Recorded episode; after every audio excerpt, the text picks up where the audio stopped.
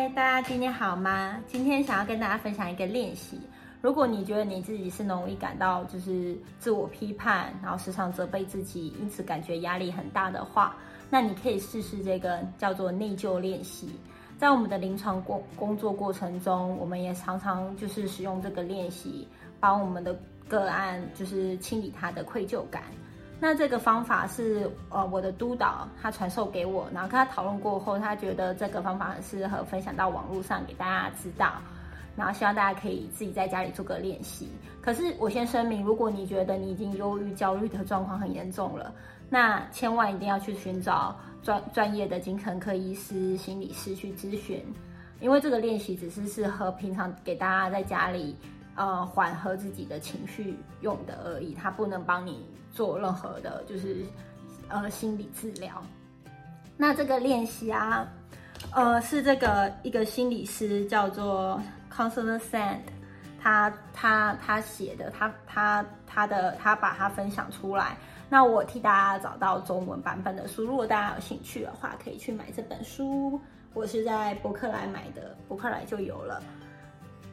那首先，我们先来聊，呃，聊一下。应该首先啊，就是你要你要先觉察你的自我批判。所以你为什么会觉得感到心情低落？然后我觉得就是大家可以随时准备这样子的小本子，然后你可以，或是你不用，你没有，你不想带小本子，因为小本子太重了，你可以放在手机的备忘录写说，好，就是当你心情低落的时候，你可以写我到底在想什么。你可以从这样的问句下去。开始书写，去记录你自己内心自我批判，还有你的原因跟想法，把它写下来。那你就去评估嘛。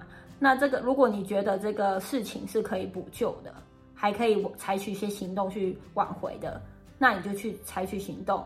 例如说，以我来说的话，我因为常常会因为太忙就忘记回朋友的讯息，感到愧疚。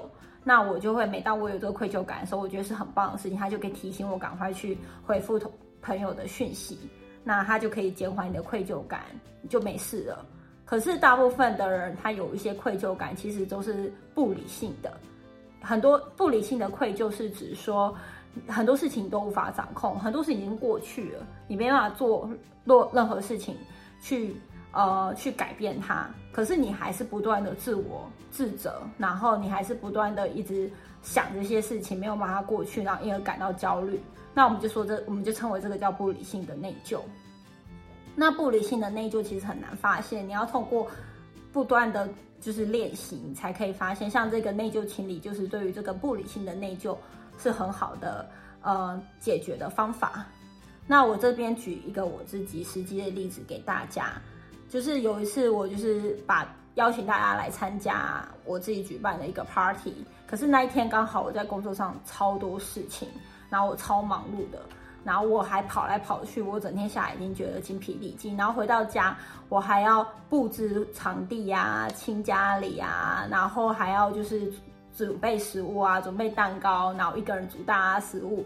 然后煮完食物的时候，我就觉得我超级累，然后我就累瘫在那边，我觉得我已经没办法思考，然后也没办法就是很有力量的，就是招呼大家。所以大家走了之后，我就事后我就感到非常非常的内疚。那那我就觉得这个时候啊，就是我那时候就有一个情绪在那边，那这时候就很适合使用这个内疚的练习。那我们我们就是 我们来看一下，就是你可以首先你要把这个内疚，就是你要知道说，我们其实很多时候。有些想法其实不是发自于内心的声音，就是你内在会有很多很多的小声音。那我们就要把那些小声音都抓出来。那首先你可以把内疚当做是一个人，你当做一个人他在跟正在跟你沟通。那你就假你就内疚就在面批评你说啊你怎么没有表现好？为什么你会累成这样？你为什么没有好好的招呼大家？那这时候，你首先可以先跟内疚说一个抱歉。你可以先写一封道歉信给内疚。你可以在你的小本子，然后一个空白的一页就写说：“我很抱歉，我很累，我很抱歉，我没有跟别人每个人聊天，我很抱歉，我没有让每个人大笑，我很抱歉，我没有把这个派对主持的很好。”然后你就问内疚说：“所以你觉得你希望我怎么做，你才不会指责我？”那这时候。你就可以到内疚，你就可以做角色扮演，你就翻另外一面，然后去感受内疚想要跟你讲的的声音。这时候你可以用应该的句型，内疚会说：“你应该在聚会中保持最好的一面啊！你应该跟每个人聊天，你应该让每个人大笑，你应该要主持的好，那每个人都喜欢你。”然后你把这些内疚要你做的事情写完之后。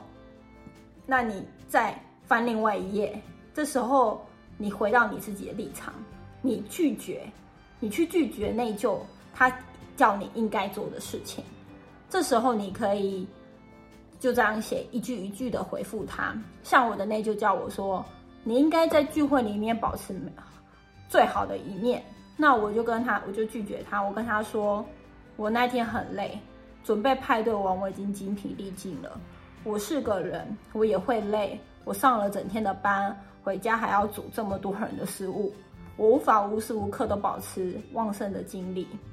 那我的内疚还跟我说，你应该让每应该跟每个人聊天。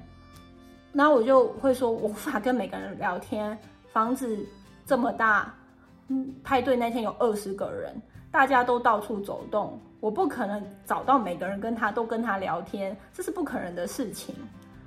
那我的内疚有跟我说，你应该让每个人大笑，然后我就要拒绝我的内疚的请求。刚才说我不可能让每个人大笑，事实上也是嘛，我们不可能让我们讲笑话不可能让每个人都会喜欢，大家对于好笑的标准都不一样啊，我怎么可能让每个人都笑？一定会有人听不懂我的笑话，或者又或者是跟我无关。那天人那个人来，然后他心情不好，他不想笑。他他可能不好的事情发生，我怎么会知道，对不对？我没有办法控制别人的喜怒哀乐，对吧？那我的内疚也跟我说，你应该要主持好，让每个人都喜欢你。那这这这这个就更不理性了嘛？我们这时候就来拒绝他，我们就说我无法让每个人都喜欢我，每个人的好恶都不一样啊，个性都是一体两面的。